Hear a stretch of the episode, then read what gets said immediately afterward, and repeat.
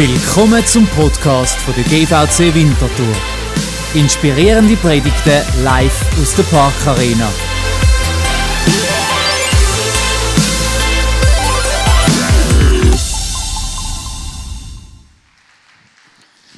Was für ein Erbe aus diesen 30 Jahren. Was für Frauen und Männer Gottes, die uns vorangegangen sind. Und mich beschäftigt, was wird man 20.000 und 2040 über uns Christen in Winterthur und Umgebung sagen. Das Motto vom Forum letztes Jahr in der Allianz war «Zusammen für Kille von morgen». Und für das haben wir auch diesen Clip produziert. Und ich bete für eigene Gottesbegegnungen, für die nächste Generation, wie es Andreas gesagt hat. Ich bete dafür, dass unsere Liebe zur Stadt und Region Auswirkungen hat und wir noch mehr Verantwortung übernehmen als Christen. Aber für das braucht es Wort und Taten. Ich habe diese Woche als Gast bei der Bettagsbegegnung im Bundeshaus sein, mit Politikern und einer Bundesrätin und spannenden Inputs und Bibelversen.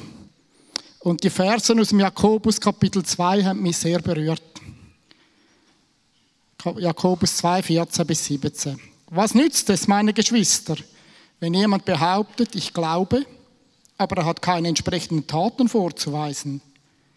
Kann der Glaube als solcher ihn retten? Angenommen, ein Bruder oder eine Schwester haben nicht genügend anzuziehen und es fehlt ihnen an dem, was sie täglich zum Essen brauchen. Wenn nun jemand von euch zu ihnen sagt, ich wünsche euch alles Gute, hoffentlich bekommt ihr warme Kleider und könnt auch satt essen, aber ihr gebt ihnen nicht, was sie zum Leben brauchen, was nützt ihnen das? Genauso ist es mit dem Glauben. Wenn er keine Taten vorzuweisen hat, ist er tot. Er ist tot, weil er ohne Auswirkungen bleibt. Und Gott hat mir einen Traum aufs Herz gelegt für die nächsten Jahre. Ich träume von einem Miteinander von den EAW-Generationen als Vorbild für unsere Gesellschaft. Ich träume von einem Bund, gehalten von generationenübergreifenden Freundschaften. Ich träume davon, dass wir unsere Ressourcen, sprich Zeit, Finanzen, Talent, nutzen, um den Menschen von dieser Region zu dienen. Ich träume davon, dass wir unsere Häuser, Kirchen, Firmen, Familien öffnen als Antwort auf die Volkskrankheit Nummer eins, die Einsamkeit. Und ich träume davon, dass wir noch mehr karitative und soziale Dienste wahrnehmen können, und zwar unabhängig davon, ob der Staat jetzt alt oder nicht. Ich träume davon, dass wir als Christen dafür bekannt sind, dass es bei unserem Engagement zugunsten der Menschen in der Region keine Rolle spielt, was draufsteht. Egal ob Arche, Chile, Grützen oder GVC, Landeskille, Quellenhofstiftung, Stegentritt, Lebensraum und, und, und, das soll keine Rolle mehr spielen. Ist das nur ein Hirngespinst, ein Traum von mir, ein Mission Impossible? Ich glaube nicht. Mit Gottes Hilfe und Treib von dieser Einheit, die uns Gott geschenkt hat und vom Gebet, ist für Gott alles, und zwar wirklich alles möglich. So wird die Mission possible.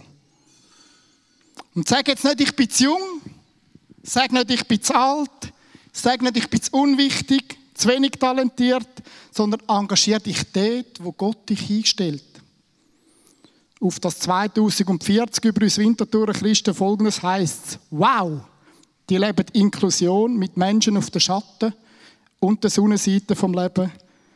Und dank ihrem Engagement nimmt die Einsamkeit in der Region ab. Und wenn Gott diesen Traum wahr werden lässt, dann werden die Menschen natürlich, übernatürlich ins Vaterhaus von Gott hineingeliebt werden. Amen.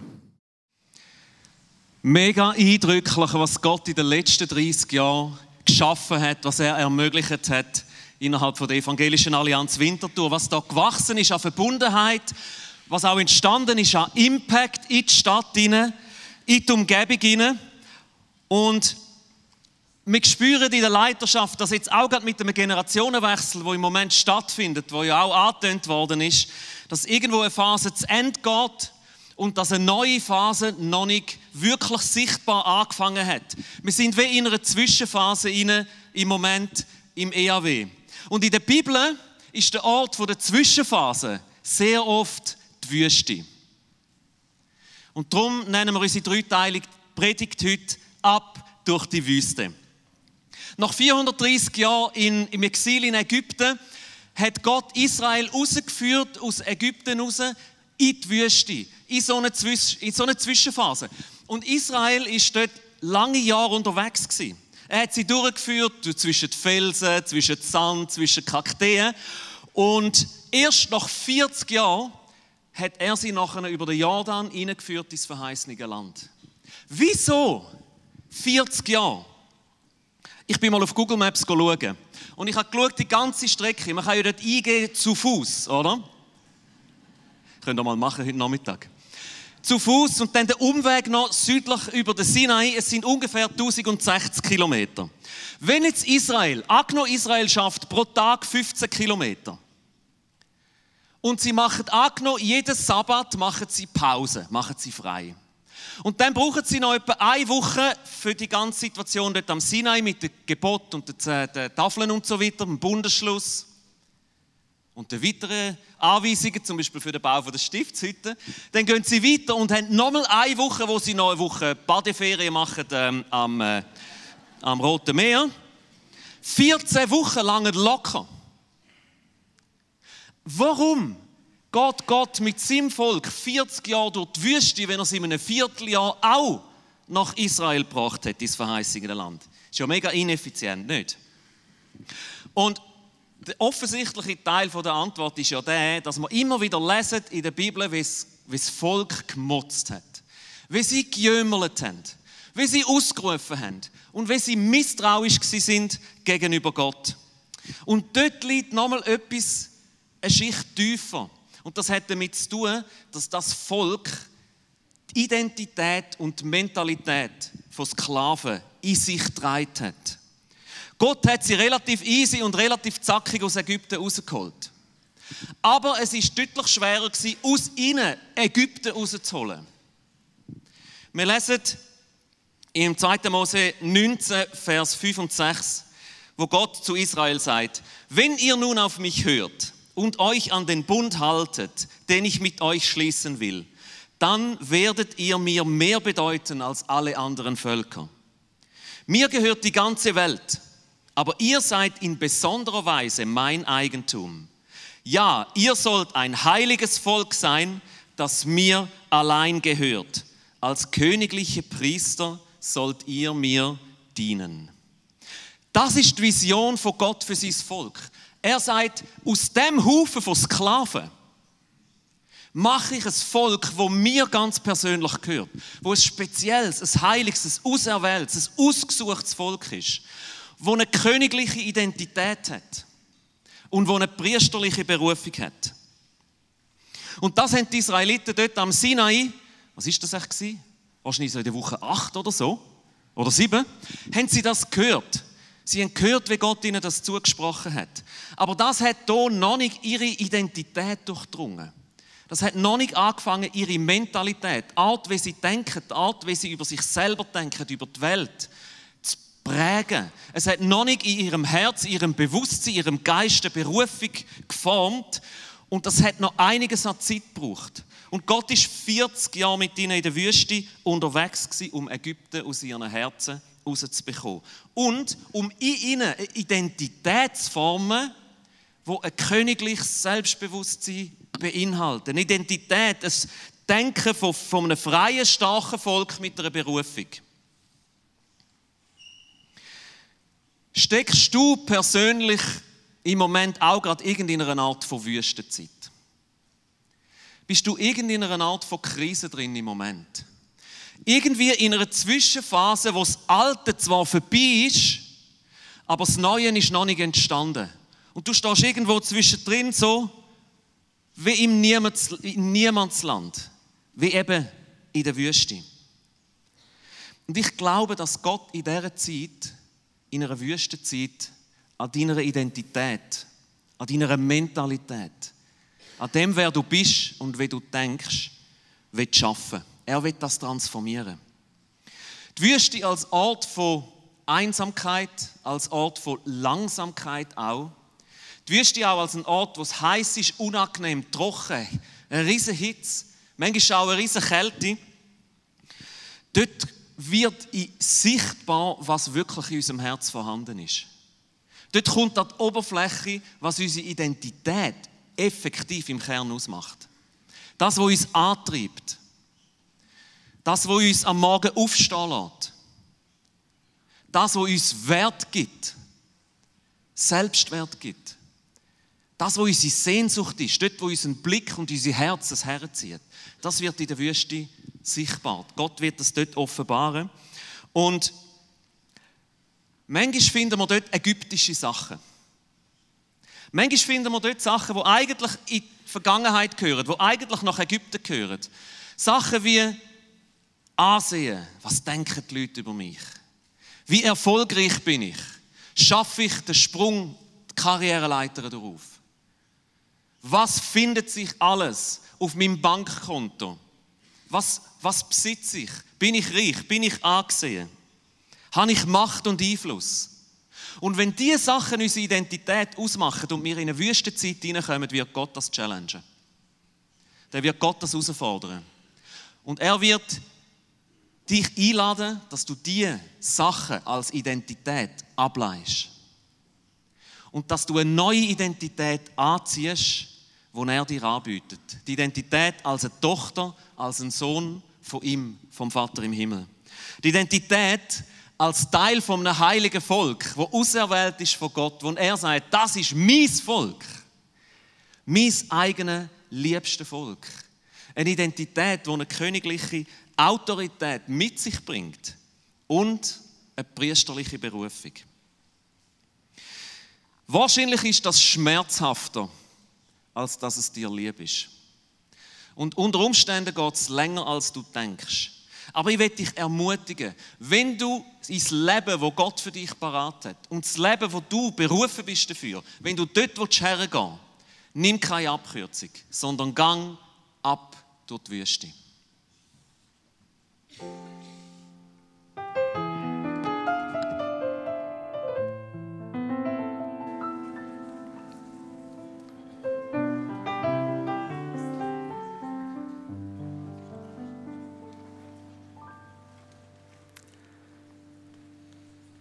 Gestern war ich am Greifenseelauf.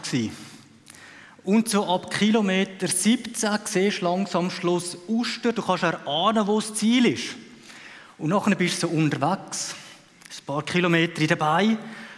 Und du siehst schon fast das Ziel. Und nachher geht der Weg links weg.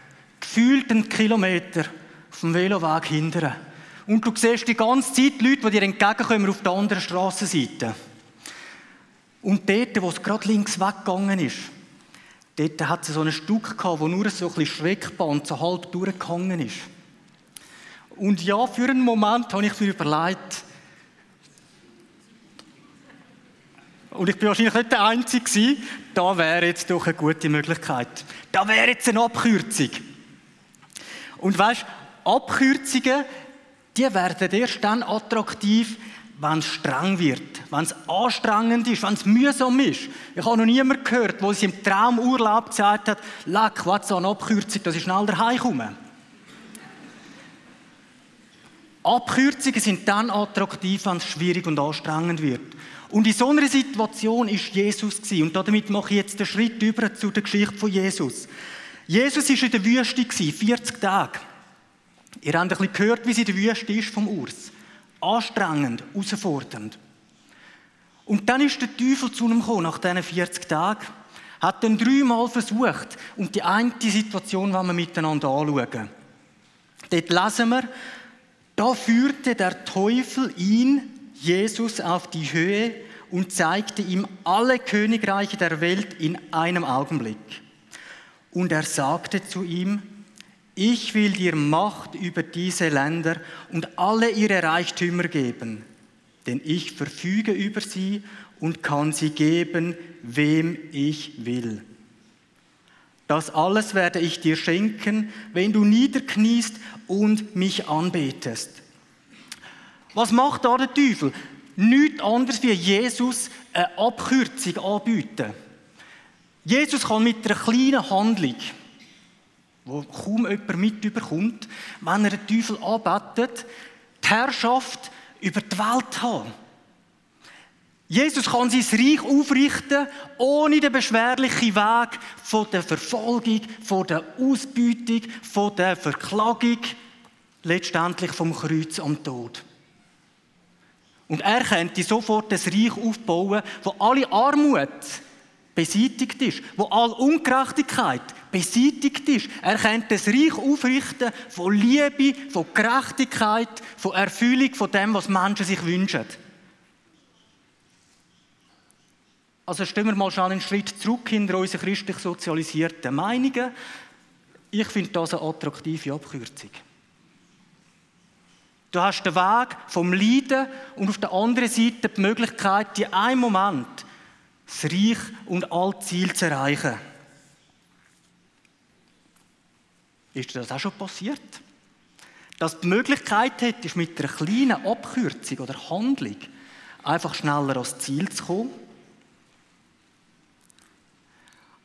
Aber in der Situation von Jesus ist halt der Punkt, eins wäre Jesus nicht geworden.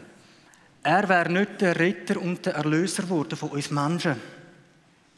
Er hätte nicht unsere Schuld können tragen Ja, nach einem herrlichen, kolossalen Leben auf der Welt, wo die Menschen ihn gefeiert hätten, wären die Menschen genauso verloren gewesen wie voran. Weil Jesus ist ja gekommen, um den Lauf zu vollenden, um eben genau die Macht, die Kraft, die Herrschaft von Satan und vom Tod zu überwinden.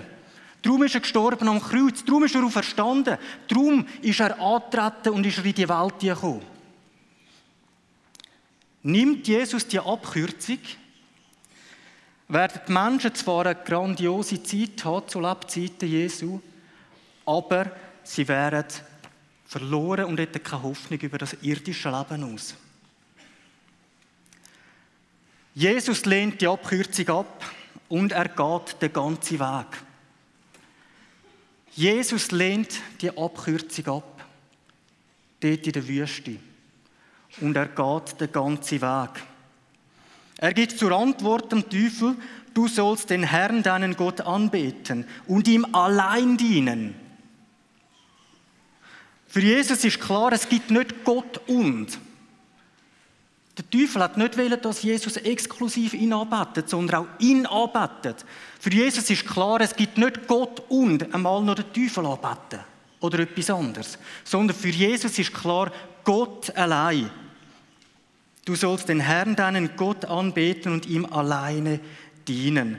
Und darum hat er die Abkürzung nicht gewählt.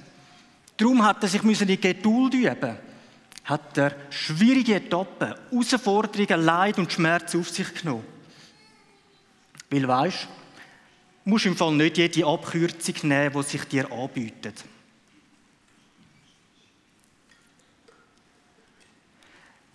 Ich wäre gestern beim Greifenseelauf gerne die Abkürzung dort genommen. Aber ich bin sicher, es wäre im Ziel nicht das Gleiche gewesen. Im Ziel war die Freude gross und die Erleichterung. Und es war einfach ein cooles Gefühl, weil ich jeden von diesen Metern gemacht habe. Es lohnt sich, den ganzen Weg zu gehen, weil das Ziel ist es wert. Und meine Liebe, das Ziel ist es wert, wo wir haben, uns einzubringen für das Reich Gottes. Den ganzen Weg zu gehen. Und wenn wir in Anfechtung und Versuchungen sind und wenn Sorgen und Probleme uns bedrängen, bleiben wir dran.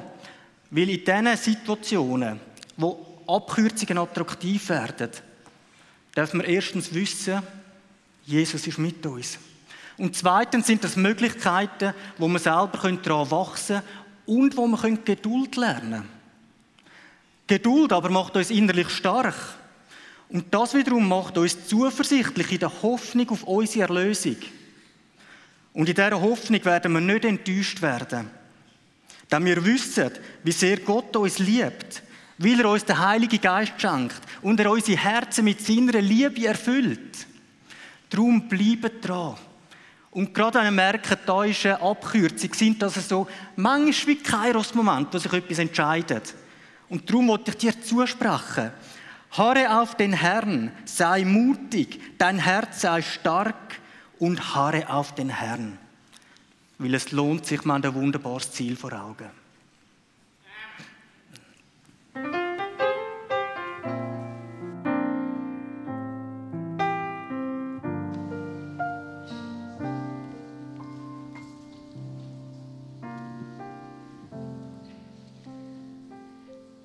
Eine weitere Geschichte, die wir in der Bibel lesen können, ist in der, auf einer öden Straße. Und es ist die Geschichte von Philippus.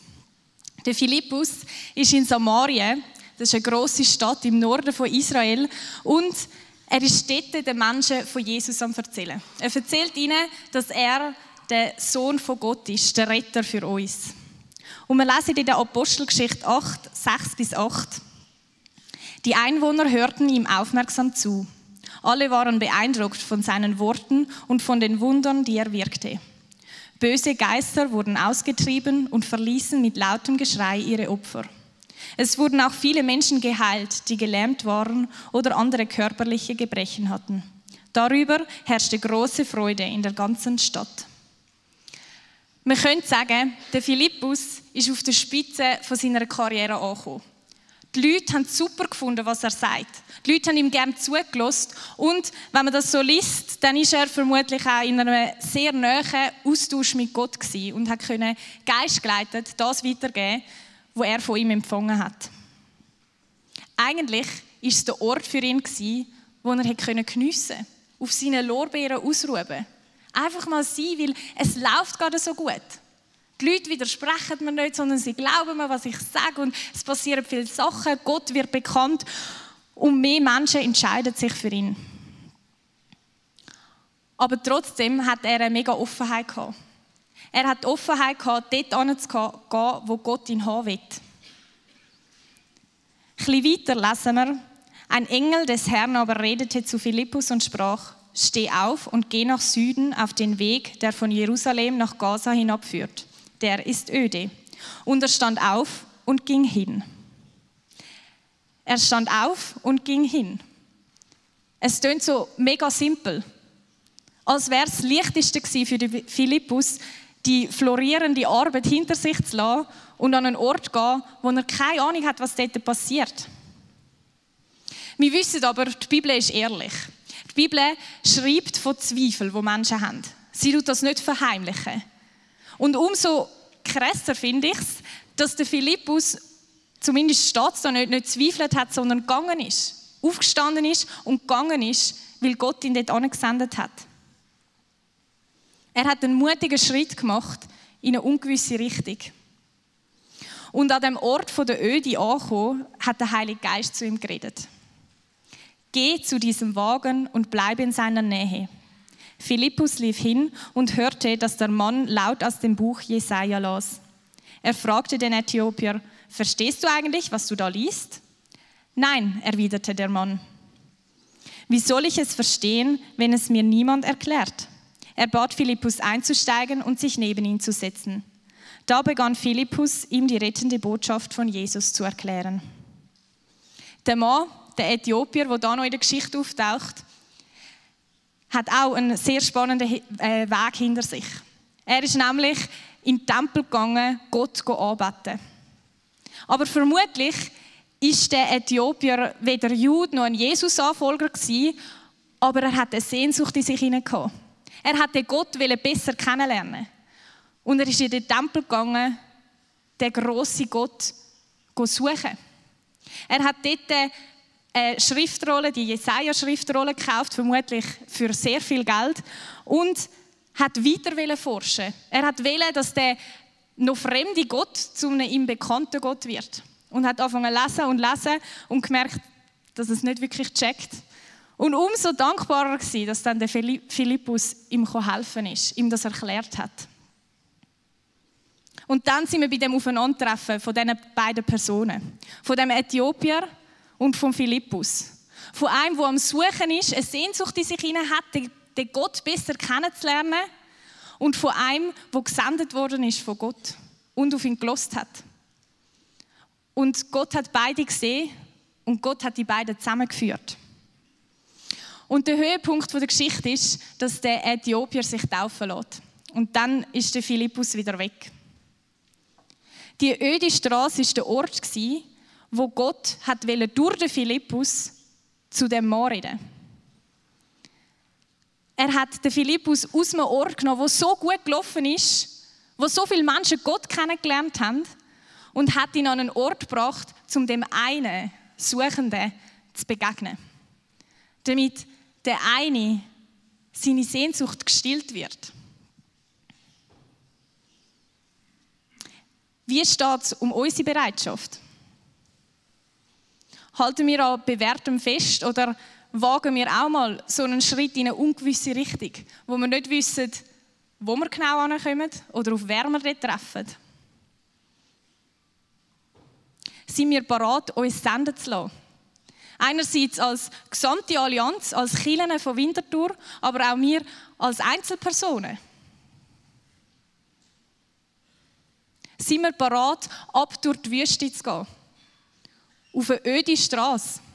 Und eine öde Straße heisst nicht, dass es ein Ort ist, wo nicht gut ist oder wo etwas Schlechtes passiert oder was auch immer, sondern es ist eigentlich mehr jetzt gerade in dieser Geschichte ein Ort, wo, wo vielleicht nicht gerade der größte Erfolg ist, sondern wo man einen mutigen Schritt angehen muss. Wo könnte so eine öde Straße in deinem Alltag sein? Wo könnte so eine eine suchende Person in deinem Umfeld sein? Wo eine Sehnsucht in sich hinein hat, den grossen Gott kennenzulernen. Herauszufinden, ob das Leben noch mehr zu bieten hat. Wo könnten wir einen mutigen Schritt in eine ungewisse Richtung machen?